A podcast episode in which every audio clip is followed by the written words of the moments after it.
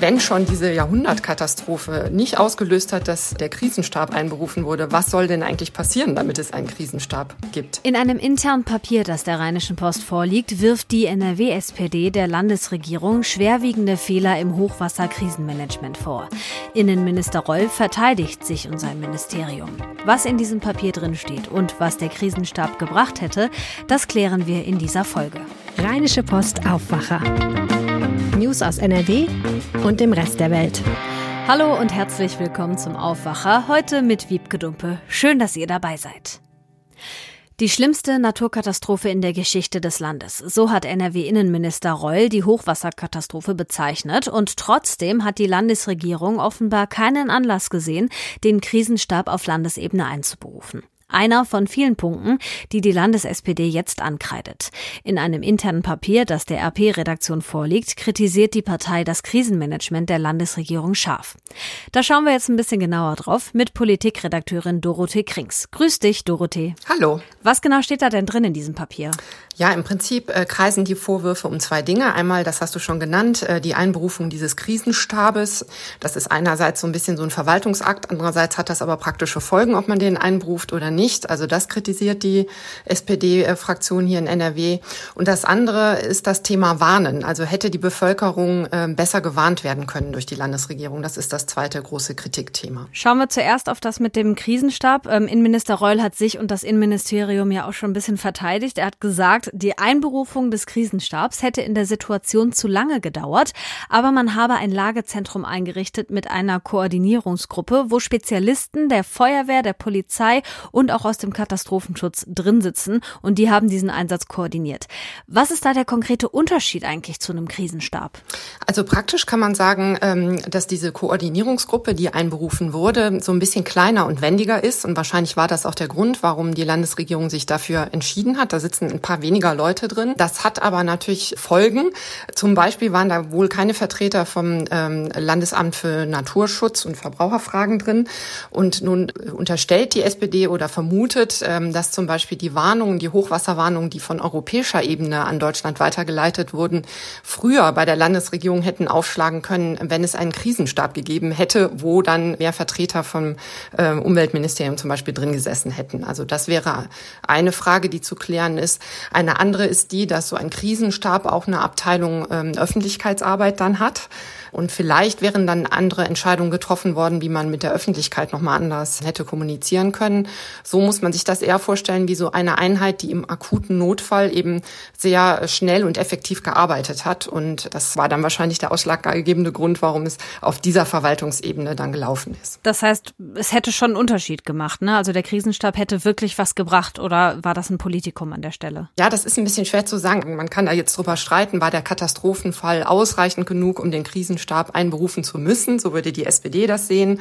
Die Landesregierung argumentiert so, wir haben eine Koordinierungsgruppe eingerufen, die hat gut gearbeitet und damit ist auch gut. Also darum geht ein bisschen der Streit, aber es geht eben auch darum, was hätte ähm, ein Krisenstab anders gemanagt und es ist ein größeres oder es wäre ein größeres Gremium gewesen und hätte es dann vielleicht ein bisschen anders angegangen. Du hast ja auch mit Beteiligten gesprochen von der Feuerwehr, vom Technischen Hilfswerk und auch vom Deutschen Roten Kreuz.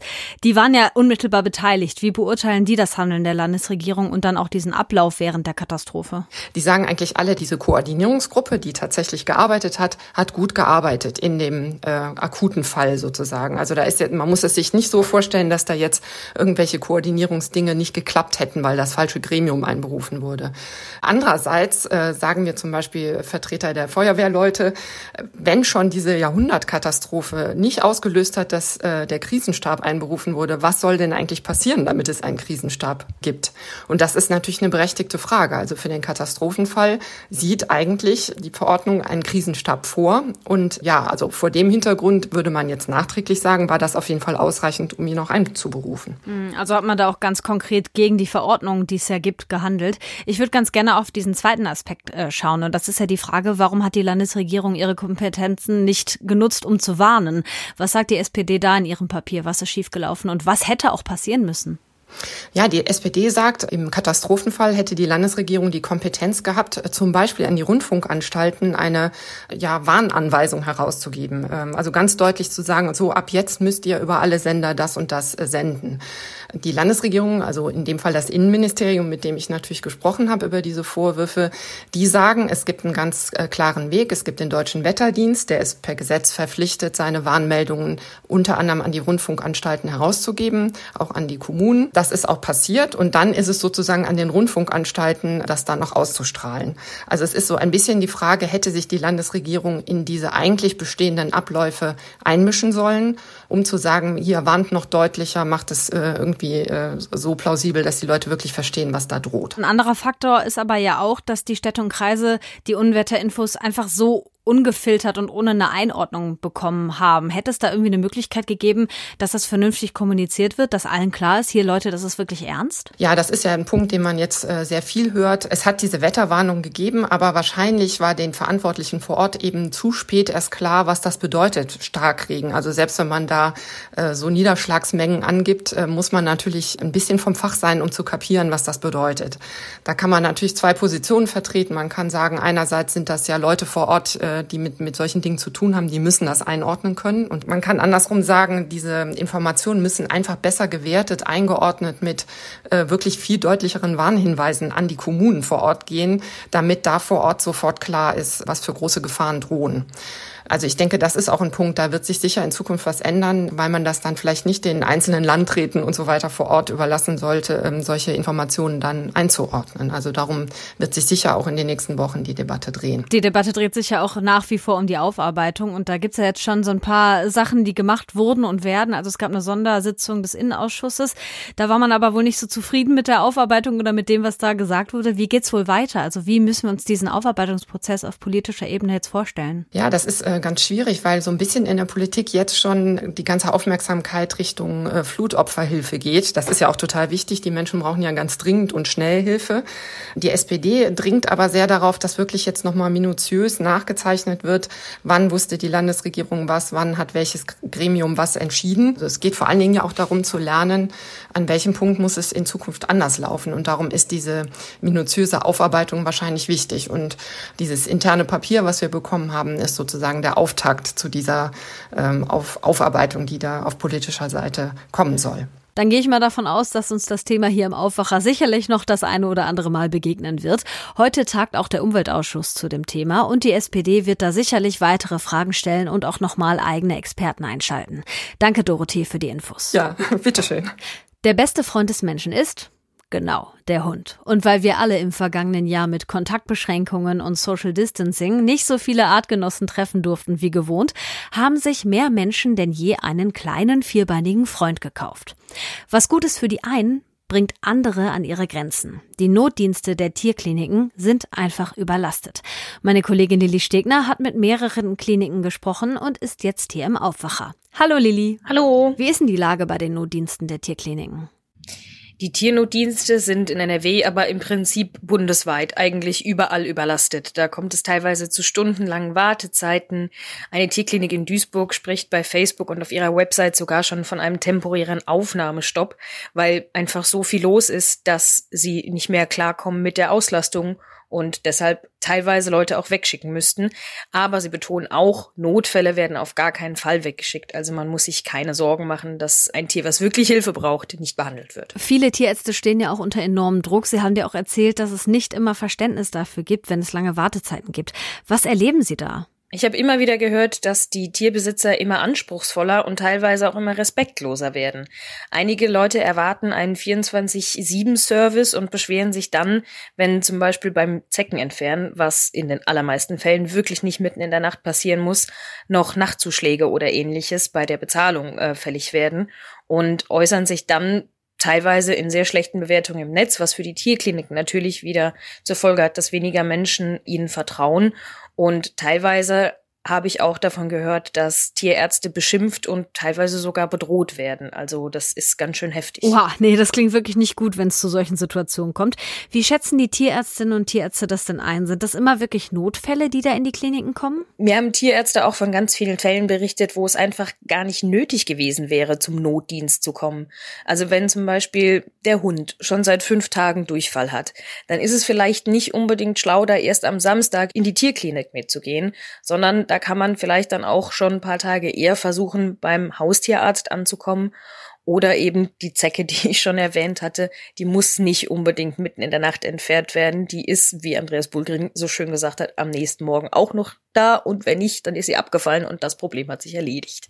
Von daher muss man da vielleicht auch ein bisschen an die Besitzer appellieren, das Ganze ein bisschen, ja, bisschen mehr als das zu sehen, was es ist, nämlich ein Notdienst für einen Notfall und nicht als Behandlung zu den Zeiten, wann es mir gerade passt. Gucken wir mal auf Corona. Ne? Hier im Aufwacher haben wir schon über den Boom des illegalen Welpenhandels und die langen Wartezeiten bei Züchtern gesprochen.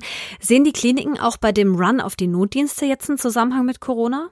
Ja, also Corona ist definitiv auch ein Teil des Problems, wenn auch nicht das einzige. Aber in der Anikura Tierklinik Neandertal hat man äh, mir zum Beispiel gesagt, die haben einen Zuwachs von fast 20 Prozent an Patienten, was natürlich eine Menge ist, weil sie auch vorher schon sehr gut ausgelastet waren. Der Vizepräsident der Tierärztekammer Nordrhein, Andreas Bulgrim, mit dem ich telefoniert hatte, hat auch gesagt, dass es teilweise ungeübtere Besitzer sind, also Menschen, die vielleicht vorher noch nicht so viel Erfahrung mit Tieren haben, die dann natürlich unsicherer sind und eher mal eine Tierklinik aufsuchen. Ein Problem ist auch, dass während der Lockdowns und zum Teil noch bis heute die Besitzer aus Hygienegründen nicht mit in die Praxis rein dürfen und das Pflegepersonal die Tiere quasi draußen auf dem Parkplatz oder vor der Tür abholt, dann braucht man natürlich aber auch mehr Pflegepersonal, um zum Beispiel den Hund während der Impfung festzuhalten, was sonst der Besitzer machen würde. Und genau dieses Pflegepersonal ist aber in vielen Fällen eben einfach nicht da, weil immer weniger Menschen diesen Beruf machen wollen, beziehungsweise mit den Schichtdiensten klarkommen wollen. Klingt jetzt so, als sei die Arbeitszeit auch ein wichtiger Faktor, warum es insgesamt eigentlich zu wenig Personal gibt, oder? Er hat ganz viele Gründe genannt, warum die Situation gerade jetzt eben eskaliert. Aber ein Problem ist ja die Arbeitszeit und vor allem eben die Ruhezeit, die vorgeschrieben ist durch das Arbeitsschutzgesetz. Er meinte, diese Ruhezeiten müssten flexibler gestaltbar sein. Also zum Beispiel wie in der Humanmedizin, wo Menschen durchaus die Ruhezeiten teilweise für verkürzen können, wenn es dann im, in der gesamten Arbeitszeit immer noch eingehalten wird. Und er hat auch mehrfach betont, dass es eben nicht darum geht, dass die Menschen, die in diesen Jobs arbeiten, mehr arbeiten sollen oder irgendwie ausgebeutet werden sollen. Aber man müsste eben in der Lage sein, das besser zu verteilen, ohne dass dann äh, finanzielle oder eben auch tatsächlich rechtliche Konsequenzen auf die Betreiber der Tierkliniken zukommen. Ich glaube, das ist dann ein grundlegendes Problem, was mit dem Ende der Pandemie nicht gelöst sein wird. Gibt es denn Ansätze, wie man das mit der Überlastung bei bei den Notdiensten langfristig lösen könnte? Ja, und diese Ansätze sind auch eigentlich alle eher auf eine langfristige Lösung ausgelegt, weil für eine kurzfristige Lösung gibt's eigentlich kaum Chancen. Andreas Bulgrin hat da ein paar Maßnahmen genannt, aber die zentralen sind eigentlich eben dieses Arbeitsschutzgesetz lockern, um die Arbeitszeiten flexibler zu gestalten zu können.